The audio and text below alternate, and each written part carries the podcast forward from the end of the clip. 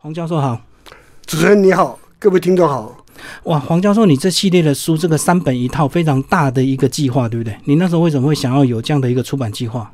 这个其实是我过去整个写作计划里面的一小部分，写了很久。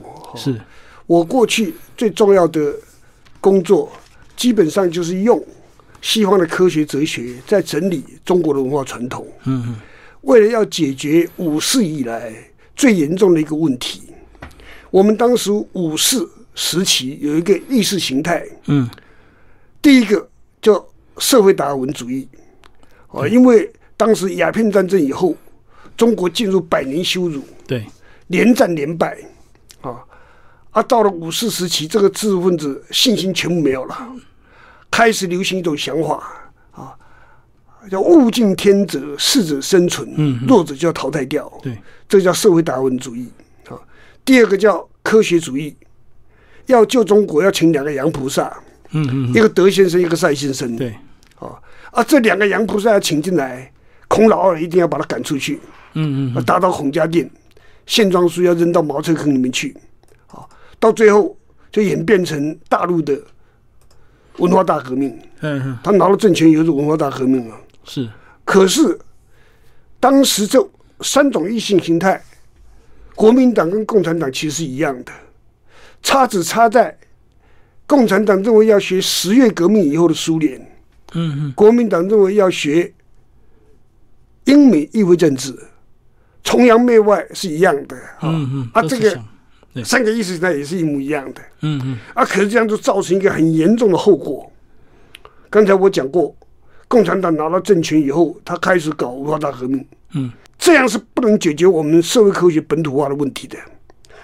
社会科学真的要本土化的话，你必须要中西汇通，嗯。一方面了解西方的文化，把他们的科学哲学做一个整体的整理；另外一方面要了解自己的文化传统。嗯。我们一定要体会到一点，就当年五四时期最大的错误，就他们用一种自己完全不懂的科学，要打倒自己不可能打倒的文化传统。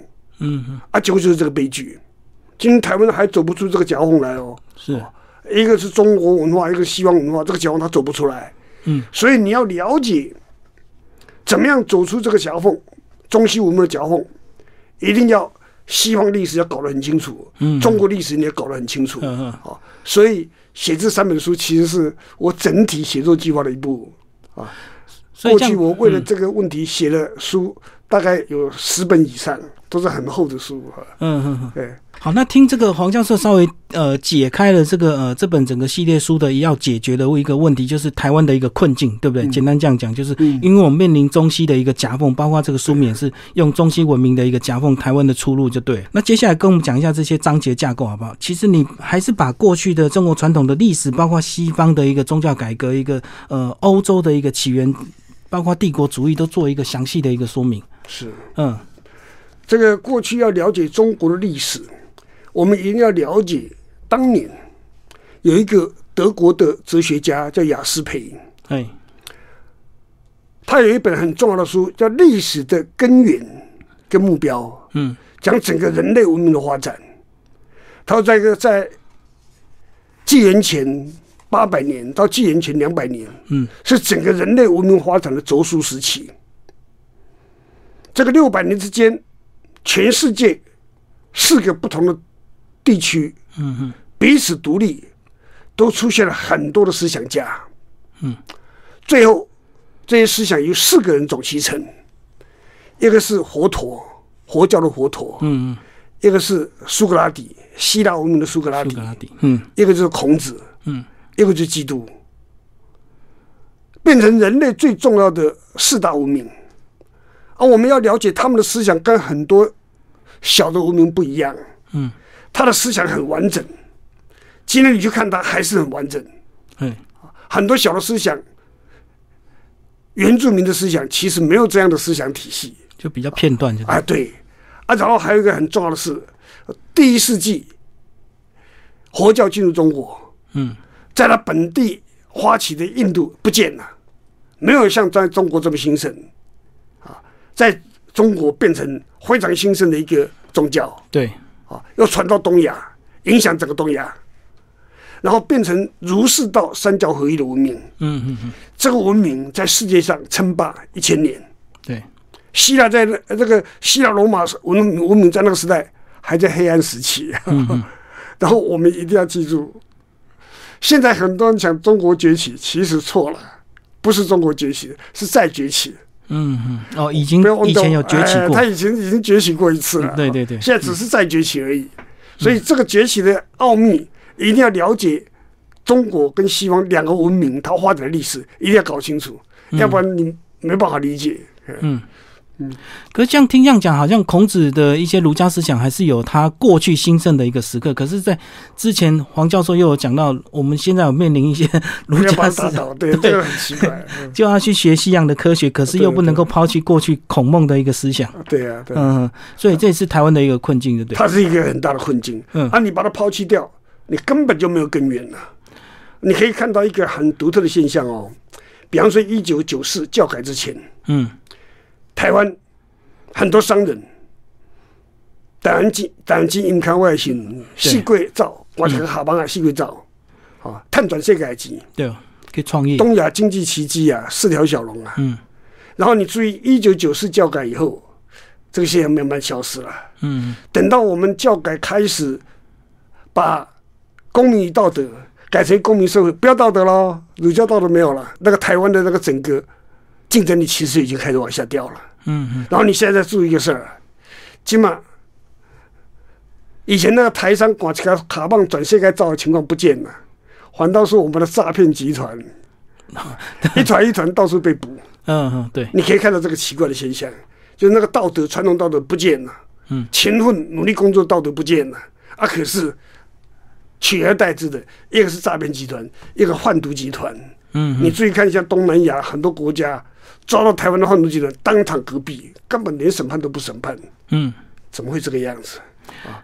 他不了解这个其实是我们最可贵的文化遗产，台湾自己把它呃消失掉，这个很可惜。嗯，哦，所以这样从一九九四这样经过十几二十年，就看到很明显的一个变化。对，嗯，一九九四到现在，你注意看，从教育改革以后，那如果回头来看中国大陆，它算是成功的嘛？因为除了他们过去这个十年呃文化大革命之后，他们算是中西合并这样的一个成功例子嘛？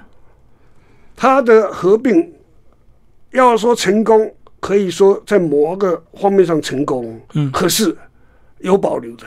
怎么讲？你知道吗？我从一九九零年代就到大陆去上课教书，我看得很清楚。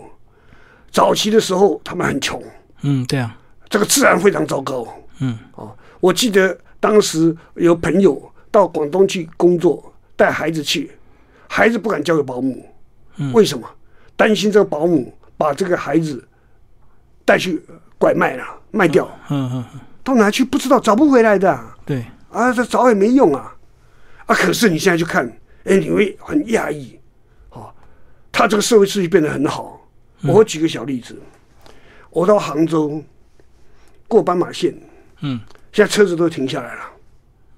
哎，我说奇怪，以前这开车子都一路按喇叭，叭叭叭用冲的，你知道吗？直接钻交过去，通秩序很嗯乱了、哎、现在大都市里面秩序都很好。我说为什么？他说你知道我们现在高科技发展啊，很厉害，监控，监控的很厉害。对，你如果违规，马上那个罚单就传到你的这个这个手机里面去了，哦。呃，，连谈都没得谈，嗯。没人敢违规。我还有一次还有个印象，有一次我到那个图书馆里面去，累了睡个午觉起来，嗯，忘了拿那个 iPad，就放在那。过了两三个小时以后，才发现，哎呦，糟糕！我的那个 iPad 放在图书馆里。我回去呢，他说你放心，没人会拿你的 iPad。我马上调出那个录影带，一看，马上可以帮你找出来。嗯嗯，果然马上就找到了。是，啊，我就发现这个东西很厉害啊，嗯嗯，他是两面人哦。对对对，一方面，他整个社会控制的非常严谨；嗯另外一方面，就是整个社会秩序变得很好。哦，对没有人敢犯法。他说你犯法，要把你逮来，七分钟就可以，警察就可以把他抓到。对对对，所以你说 这个社会是进步还是退步，要看你从哪个角度看对啊，这个好像就有一些论战啊，就讲到那个人权跟隐私的啊，人权的问题。对对对对对，就他们管理的很好，可是又有人批评他们现在是侵犯人权，啊，到处都在监视你这样。我我再讲一个例子，嗯这个所谓人权，这个很有意思啊。我们在讲人权的时候，就是只要我喜欢，有什么不可以？自由嘛。对，他不行的，他这个网络上你要讲话叫实名制，嗯，你要为自己讲的每一句话负责啊。就没有网军就对，对，这这这不对，他马上来找你啊是啊是啊，啊！可是你倒过来想，难道我们不需要为自己讲的话负责吗？嗯所以你要看你从哪个角度看。对对对，你从人权来看，嗯，好像他很没有人权自由。从另外一个角度看，他才是真正保障人权，嗯嗯嗯让每一个人为自己讲的话负责，你知道吗？嗯嗯，啊，啊到底哪个哪个社会比较对？这个我们要好好思考。哦，就看我们看他的一个角度就对，嗯，可能有值得肯定，也有值得批评的地两。种文明，对对对，你要注意这个。嗯，好，那接下来我们就来讲这本书。你一开始还是从这个整个西方的殖民世界以及这个呃殖民帝国的主义盛行开始讲起，包括你把过去欧洲非常混乱、我们搞不太懂的欧洲史介绍的非常清楚。，对，嗯，这个是最重要的一个事，对对对，就是我们一定要了解，从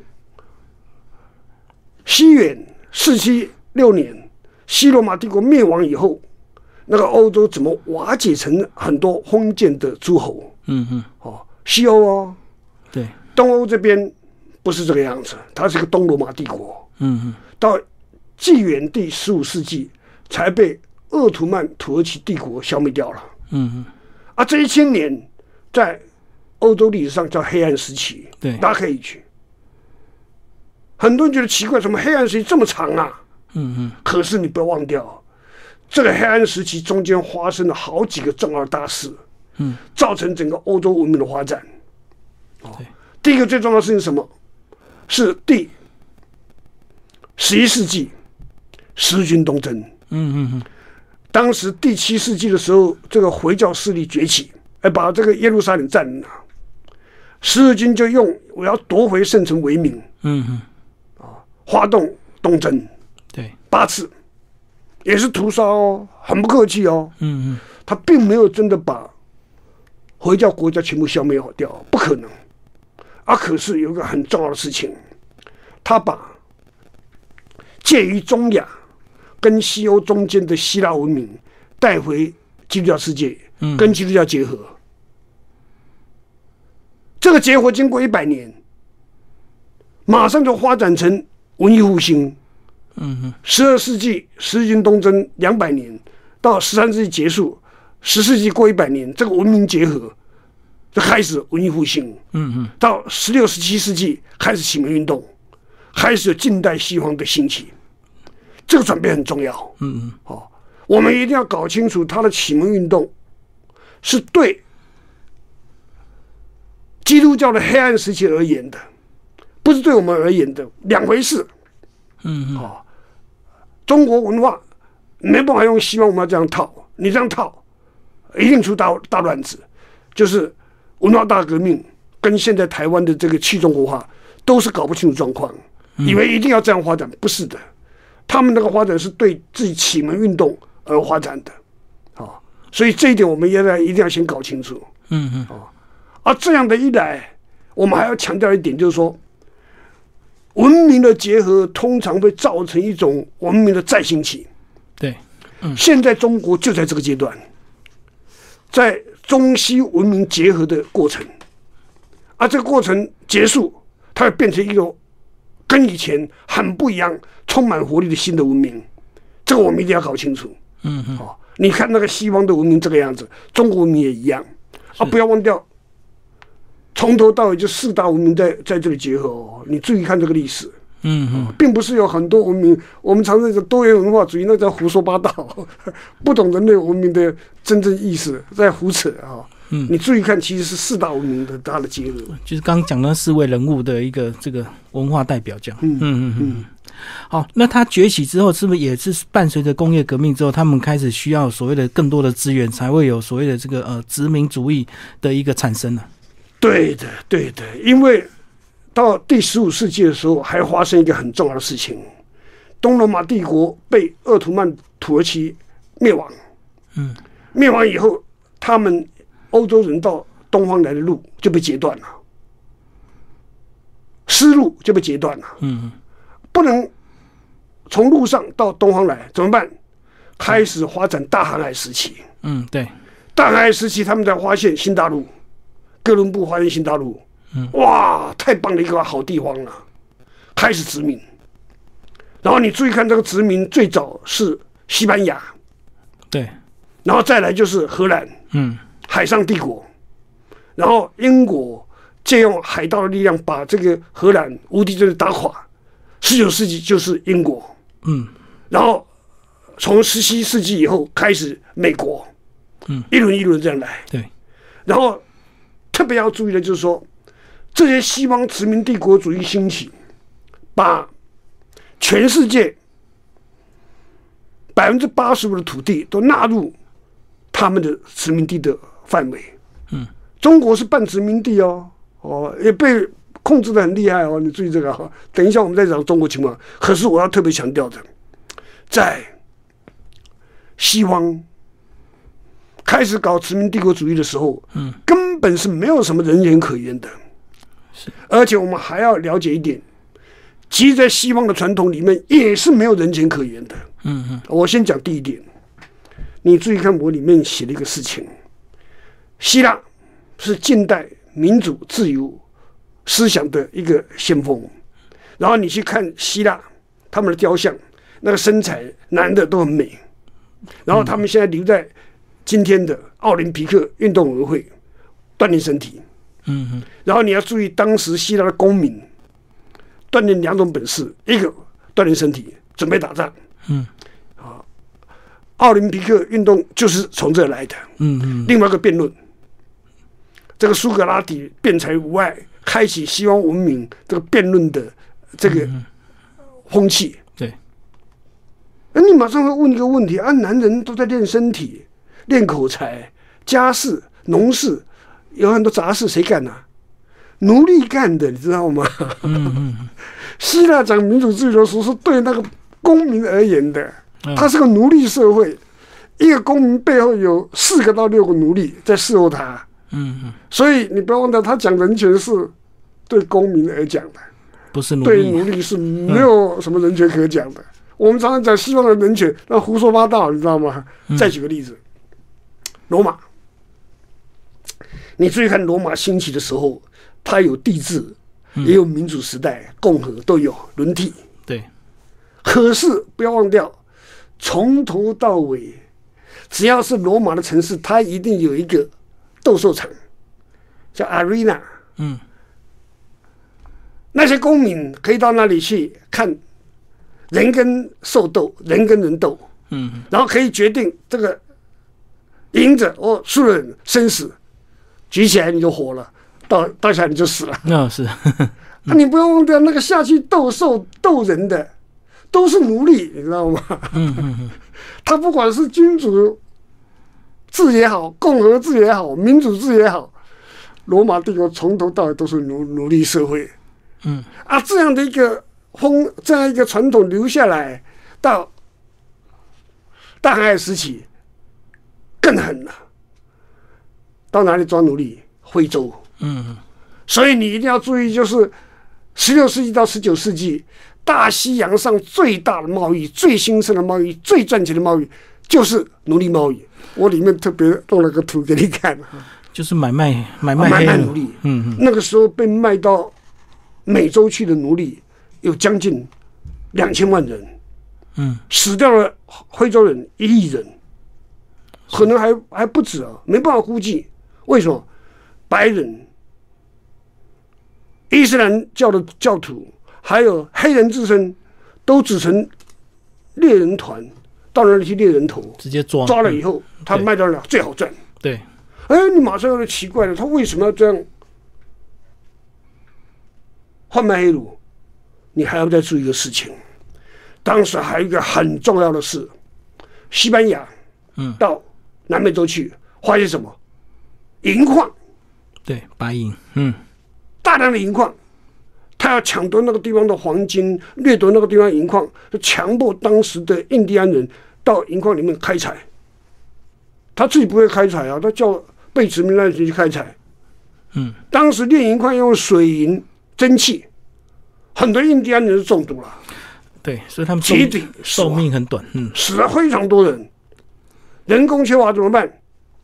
买黑奴来替代。嗯，所以你要知道，当时这个殖民帝国主义是这样搞起来的。哦，哦这个也影响到中国哦。嗯，哦，它不只是银矿的开采，农场也需要奴工来帮他工作，哪里来？黑奴。嗯，所以你马上可以看到一个很奇特的现象。到今天，你到南美洲各国去看，哎，你们注意他们那个权贵啊，统治者都是白人。嗯，下面少数的是印第安人，最下层的是黑人，中间还有混血啊，黑人跟印第安人混血，印第安人跟白人混血。嗯，最最奇怪的就是白人，有些男人强暴了黑人的女这个女人，，嗯出生的孩子还是奴隶，你知道吗？嗯，你很难想象哦，你知道吗？所以你一定要知道那个美洲的整个社会的结构就这样来的。是我们常常讲说林肯解放黑奴好伟大哦，可是你忘了问一个问题：他那个黑奴哪里来的？是他们抓去的，你知道吗？运过去的，哎，运过去的，你知道吗？嗯嗯嗯，而且你不要忘掉，当时美国的开国元勋华盛顿、Jefferson，嗯，都是奴隶主，你知道吗？嗯，他讲争取的自由是他自己的自由，不是奴隶的自由，不要搞错了，不要搞错了。所以我们知道人权、自由在西方的意义，你一定要先搞清楚。对。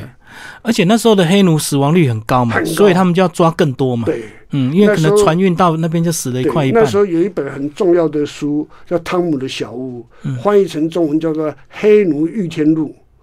那黑奴在那叫天，天不应；叫地，地不应。哦，这很动人的故事。嗯嗯，哦，后来为什么他们解放黑奴，这也是一个重要原因。还有，当然还有经济因素啦。哦，嗯嗯这我们暂且不谈。可是我们一定要记住，这个到十九世纪，它都是奴隶社会。嗯嗯嗯哦，好，那了解这个殖民的一个大概历史之后呢，当然到底跟中国有什么关系？其实这个章节第四篇就讲到鸦片战争终于开始进来了，然后跟林则徐，哇，里面你也把林则徐做一个蛮详细的一个介绍。非常详细对。嗯嗯因为你要了解，当时西方这种奴隶贸易对中国还有一个很重要的影响，什么影响你知道吧？那时候西方人喜欢中国的茶叶、嗯，中国的丝绸、中国的瓷器，对，然后他们用很多白银来到中国来买。嗯来买的时候，那个时候就有个奇特的现象哦，什么现象？没有中国没有银行，嗯，我们的那个货币是铜铜铜板，嗯，银也可以，可是没有银行，然后你跟外国贸易赚了很多银，怎么办？有钱的人呐、员外啊，员外啊，有钱人都较常把银藏在地底下。哦，你现在去看，还 还有很多人拆那个老屋，一拆哇，怎么上面一坛金子，一坛银子？这个还有一个对社会还有一个很重要的影响，什么影响？那个时候没有银行，嗯然后大家较场，那很多人发现一个事情，他做生意买卖还不如买卖另外一种东西更划算，什么呢？土地。嗯嗯什么意思？当时这个有钱人做两个事情，第一个，培养我的子弟读书去考科举，做官，保障我的利益。对，第二，有了钱以后等待荒年，等待荒年，粮食很贵，嗯，粮食很贵，土地很便宜，穷的要活怎么办？卖土地。卖土地，卖房子，卖老婆，甚至卖孩子。嗯嗯哦结果你要知道，造成那个中国很奇特的一个结构是地主跟农民的对立。嗯，所以你就可以了解，在西方它是阶级对立，当时苏联是追阶级对立哦，在中国不是，是农民跟地主的对立。嗯嗯，所以共产党当时叫的口号叫什么？打土豪分田地，就这么来的。嗯嗯，所以你一定要把这个中国很多现象放在历史的脉络里面来考量，才知道哎怎么会这个样子。嗯嗯，很奇特的现象，也影响到中国整个历史的发展。对，嗯嗯。然后当他们这个买了很多这个东西，然后又又这个把鸦片带进来，又把他们的白银赚回去，就对。对，嗯嗯是，所以当时还有一个一个很独特的事儿，你要了解早期的时候，呃这个西方资本帝国主义他们的搞法怎么搞法？嗯，荷兰他要赚钱，他知道做了很多是违法的事，海盗啊到处抢啊，嗯，所以他们不是由国家出面，组织一个叫东印度公司。民间这东印度公司很奇特哦，它有军队，有武装，可以跟你签订约，可以占领人家的土地。他政府不便做的事、坏事，全部由东印度公司来搞。嗯嗯嗯卖鸦片就是在西方无敌舰队，荷兰的无敌舰队被打败以后，他们就拉英国人入伙。嗯东印度公司也有英国的股份呐、大家一起来卖鸦片，嗯嗯，把那东西卖到中国来，才有虎门禁烟的事啊！对，啊，赚干嘛？把中国跟外贸赚的那个白银再弄回去，赚回去。再赚回去。嗯你注意那个很奇怪的一个现象，因为他要赚钱嘛，啊，所以就用鸦片卖给你，嗯，啊，你自己贪了，可是他白银又赚回去了，啊，所以你一定要注意东印度公司在这里面扮演的角色。嗯本来他们两个都是强盗国家，抢来抢去。你有兴趣到英国伦敦去看的时候，看到那个大英帝国博物馆，都是抢来的东西。我跟你讲，对对对，嗯嗯，这两个结合起来就对。啊，对，嗯嗯我这个书里还讲一个很有趣的故事哦。当时啊，英国伊丽莎白一世那个女皇啊，她要跟荷兰作战，没有很厉害能干的这个将领，找谁？找个大海盗。嗯这个大海盗当时就是横行大西洋，在那个海上到处劫掠的一个人，叫德瑞克。好，他把他封他做爵士，嗯结果这个德瑞克就带领英国的军队海军啊，其实就是跟他的那个海盗船一样的，把这个荷兰的无机队打垮，打垮然后再两个再合作。嗯嗯你有有觉得很奇怪？就西方人的搞法就这样搞，嗯嗯嗯，殖民帝国主义就这么来的。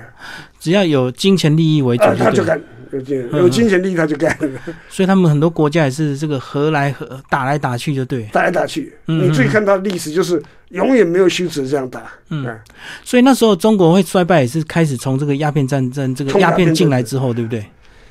那个战争以后叫百年羞辱，嗯嗯百年羞辱。哦，对外战争几乎都是每战必败，也有胜的，嗯没有用。比方说中华战争，冯子材在梁山，林明传在台湾都打得很漂亮啊。哦，华军的那个总司令，最后是在澎湖受伤，后来死掉了。嗯嗯然后你现在到淡水去看，还可以看到华军公墓。很多人觉得奇怪，怎么这么多华国人死在这干嘛？嗯，当年他来打台湾呐、林明传知道我没有办法跟你硬打，嗯他就基隆放弃，厕所撤到淡水。嗯嗯这个华军不知道他是诱敌深入，一哦路打进来，结果他在淡水围起来，开始打他。在河口。结果华军在那死了很多。嗯今天你在那淡水还是看到那个华军公墓、华国公墓，很多人奇怪，怎么会有这么多华国军的死呢、那次中国战争其实是打赢的，问题是打赢了以后签约啊，清廷签约啊，还是一样把那个越南的宗主权让给华国。嗯嗯所以你要了解一个国家到这个地步，打输打赢你都要赔款，你完了，没戏场了，你知道？从此这个世界各国就知道这个政府就中国好欺负，对不对？啊好欺负，嗯嗯很好欺负。对对哦，就是完全是养奴哈，养奴那没有办法。嗯，所以清朝为什么会覆亡，这是一个很大的道理。可是，在这本书也讲到晚清的一些名将啊，包括我们非常熟悉的曾国藩啊、左宗棠啊、李鸿章，嗯，其实他们那时候都有各自的一个困境，对不对？对，对。而且你在书里也一直提到说，呃，中国从汉朝以来就有一个没有兵的一个政府，没有兵的文化。嗯，为什么会这样子？然后他们这几个名将也挽回不了。哦，这个很独特哦，很独特哦。他不是没有兵，是没有兵的文化。嗯，什么意思？你知道不？你注意哈，在春秋时期，春秋时期那个时候，文人就是武士。嗯，儒家训练士是要训练五武全才的。对，哦，所以那时候的士都会射箭，都会驾驭，都会打仗。嗯，孔子本人也会驾驭，也会打仗啊。嗯好，你注意看那孔子，我们看他的像都是佩剑的。对，当时是这个样子。可是到秦代。到汉代以后，这个风气慢慢变了，尤其到宋代更厉害。到宋代，宋太祖叫杯酒释兵权，嗯嗯，他知道那个藩藩镇太厉害啊，每一个人都有兵权的话，我将来怎么处理？嗯，叫大家把兵权交出来，然后开始兵弱化，弱化，嗯嗯，慢慢演变成没有兵的文化。没有兵的文化什么意思呢？这个兵。他平常不知道怎么样发展出当兵需要有的伦理道德，他不知道。嗯嗯，这个很重要哦。你注意看那个西方历史，他们一直有那个骑士的精神，骑士的精神，对，就是帮这些国家打仗的嘛。啊，可是中国没有。嗯嗯，没有的话，就有个特色就来了。到清代很糟糕。你注意看那个科举考试。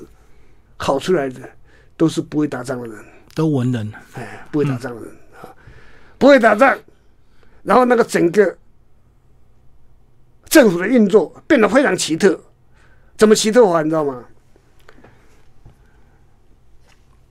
官一旦科举考试考取了，调来调去的，他没有固定的任所，嗯，没有封建，你任何一个家庭背景，你只要考取科举都可以做官。嗯，没有封建，吏有封建，什么意思嘛？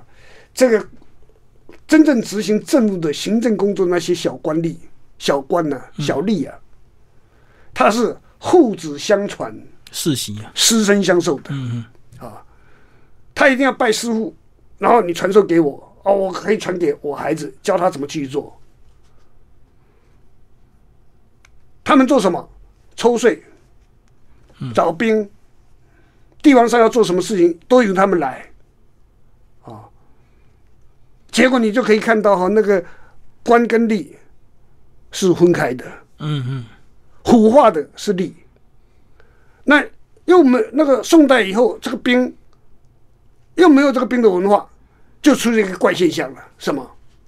帝王上很壮很强，会打架，很身体很好的人，他平常是当吏。嗯，鱼肉乡民呐。嗯，如果遇到乱世，生活没有办法，没有办法，这个这个维持了怎么办？变成流寇。嗯哼。如果政府把他招安了，他又变成官兵了。最典型的例子就是《水浒传》。哦，梁山。你注意看那个《水浒传》，那个那个主角啊，宋江。就利嘛。啊，就是利，就利。然后。他可以捞很多钱，地方上影响力非常大。对，啊啊，地方不行的时候，他跑去当旅寇。嗯，要不然就带那一批人，哎，在在被政府招安去当官。对，你注意这个很奇特的形态，这跟其他文化完全不一样。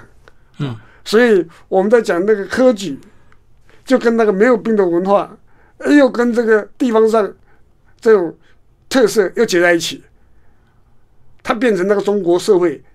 最大的问题之一，嗯嗯，啊，要解决的最大问题，啊，所以你注意看呢，到清代的时候，真的外国打进来的时候，都必须要靠湘军、淮军，对对对，啊，什么意思？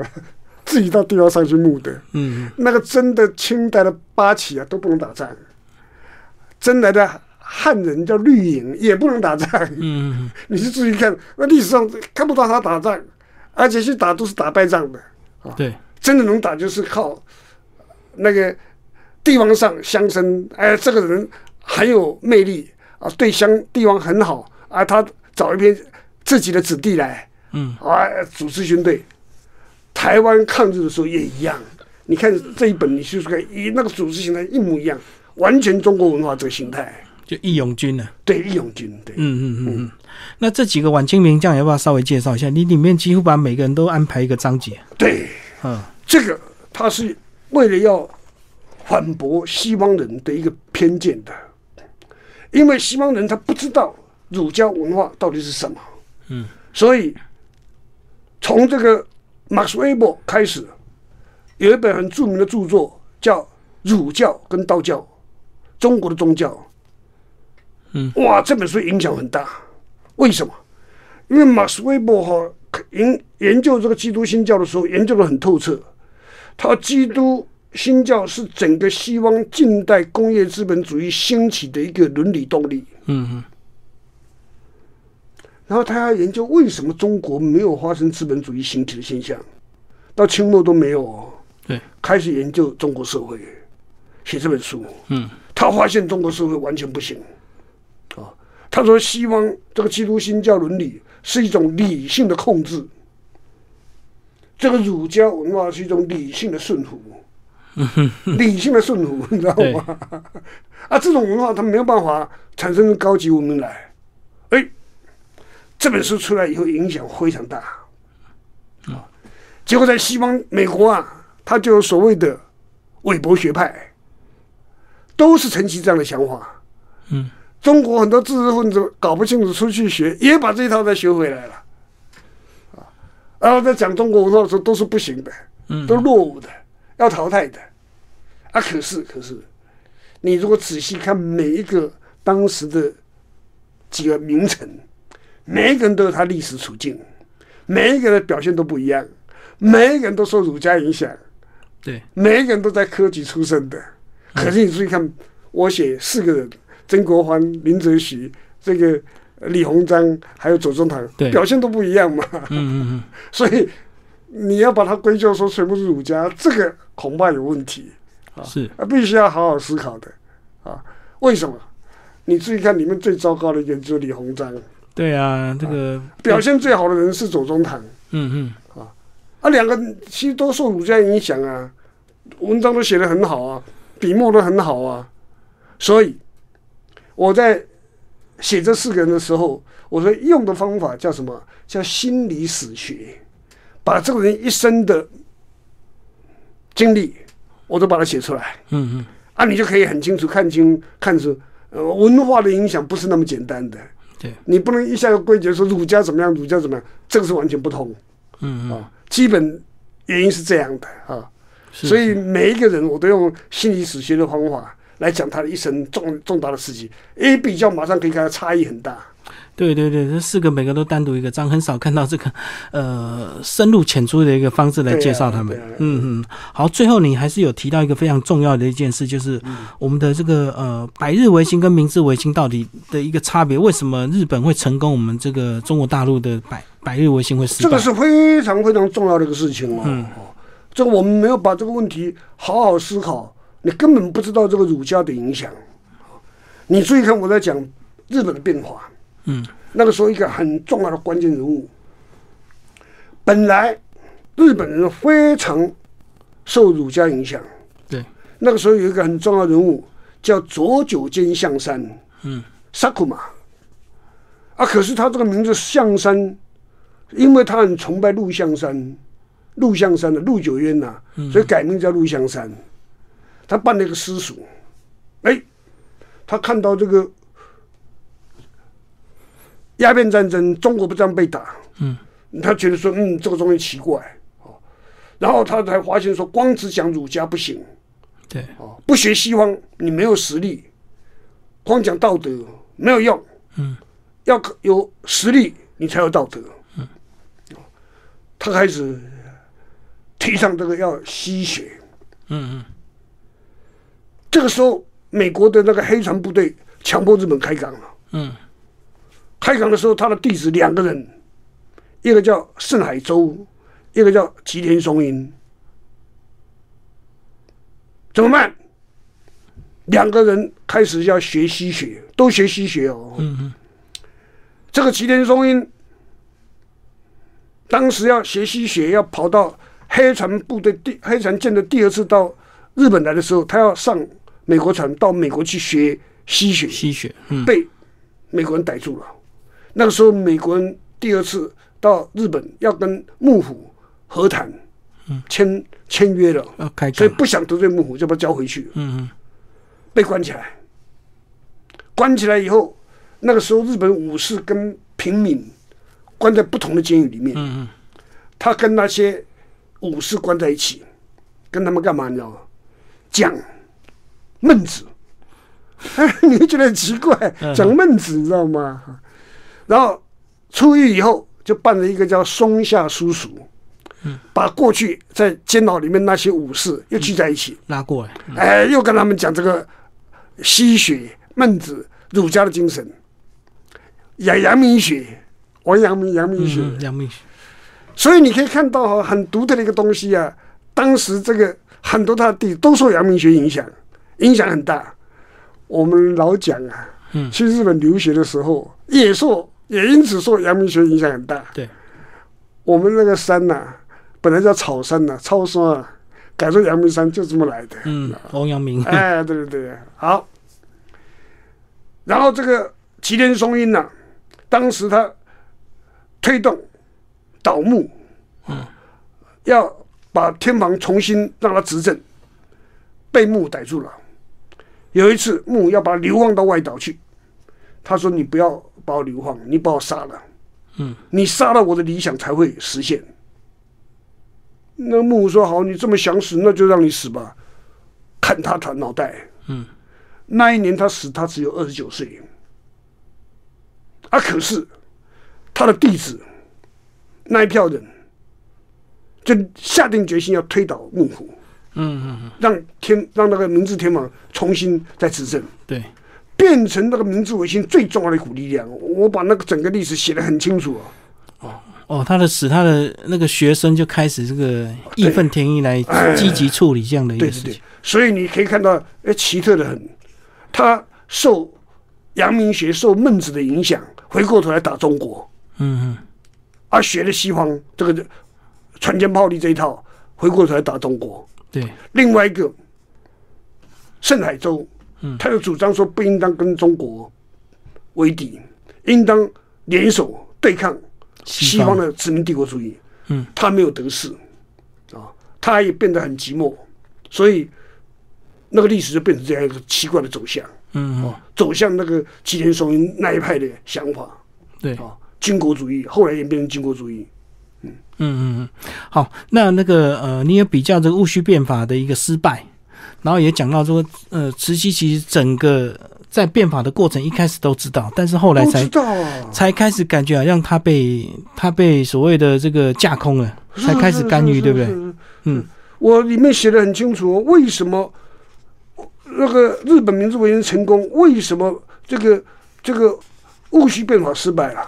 嗯，里面最重要的关键就是慈禧啊，对，慈禧她从头到尾都知道这个事情哦，哦，那而且她还默许啊，对，啊，可是你知道，直到有一个事情发生的时候，让她整个警觉，她才发现这个严重。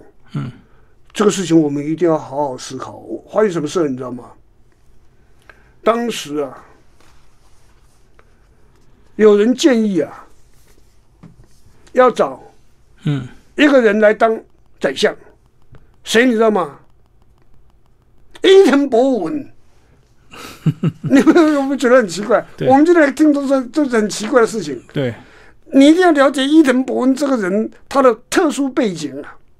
这个人当年甲午战争的时候把中国打垮，嗯跟李鸿章订马关条约最重要的人物就是伊藤博文，你知道吗？嗯嗯，让整个中国几乎都抬不起头来，开始把台湾割出去的一个人。对，啊，现在当时居然维新派建议要用伊藤博文来当宰相。伊藤博文那个时候日本已经退休了啊、嗯嗯他说他把日本治理的那么好，让日本在兴起，一定也可以让中国兴起。还有一个人，英国人传教士叫李提摩太，也跟他做同样建议。嗯嗯，你一定要注意啊！我把这个叫自我殖民，你知道吗？好，你一定要注意，那个时候那个很多知识分子已经对自己没有信心了，对，找别人来不晓得该怎么办，找别人来管就对。，对呀、对呀、啊嗯然后你做这个建议，然后还有更重要的事情，有一个人去告密，谁？袁世凯。嗯嗯因为你知道那个时候袁世凯在小站练兵，他是个实力人物，掌握兵权。当时很多维新派的人都看好他，他也答应要跟他合作。啊，可是他知道这个事情以后，他就告密，嗯，哦，就向慈禧太后告密。慈禧太后一听这还得了啊，找个日本鬼子来当宰相，这个我们这个祖先基业就是完蛋了啊！然后又看这个李鸿章掌实权这人站在这边，他站，他也担心他站站错边了，你知道吗？嗯嗯在他这边下定决心把这个六君子抓来砍头。嗯，戊戌事变就失败了。对，啊，他当时我们还要注意，整个那个社会条件都跟日本当时差异很大。康有为、嗯梁启超都是耍笔，写笔的人、写文章的人，不是像日本明治维新那批武士，不是那个样子。嗯嗯我刚才跟你讲，我们是一个没有兵的文化，你知道吗？嗯，他们都是文人。对呀、这个叫秀才造反啊，三年不成啊。真正懂兵的那个袁世凯，嗯，他跑去告密，你就完了嘛。对对对，啊所以你注意看那个比较，哇，那个真是这个历史，我们真的要搞清楚，怎么会这个样子？嗯嗯千万注意啊，自己没有信心，自我殖民，以为外国人才能救你，到最后你一定很惨。嗯。嗯，我这个很强的这个自我殖民哦，今天你注意看，我们就面临这个这个问题哦，搞到最后你这个怎么划掉，你自己都搞不清楚。所以自我殖民就带入下一本书的一个主题，嗯就是它的主题哦，台湾割让之后的一个历史，就对了。呃这个这个现象啊，对啊，嗯嗯嗯，我们我们那个那个这个问题到现在没有脱离哦，是，哦，我第三本书还没有出来，呃，我都不知道好不好出来。我们的学术界现在自我殖民的非常严重啊！所以第三本就更多近代的故事，对。啊，对啊，对啊，好，就很多当事人的故事。当时的故事啊，对，老师还在考量。节目时间聊到这边，那后续我们再来问，呃，邀请这个黄教授讲他的第二本书哦，呃，当时台湾自我殖民的一个困境。好，谢谢教授。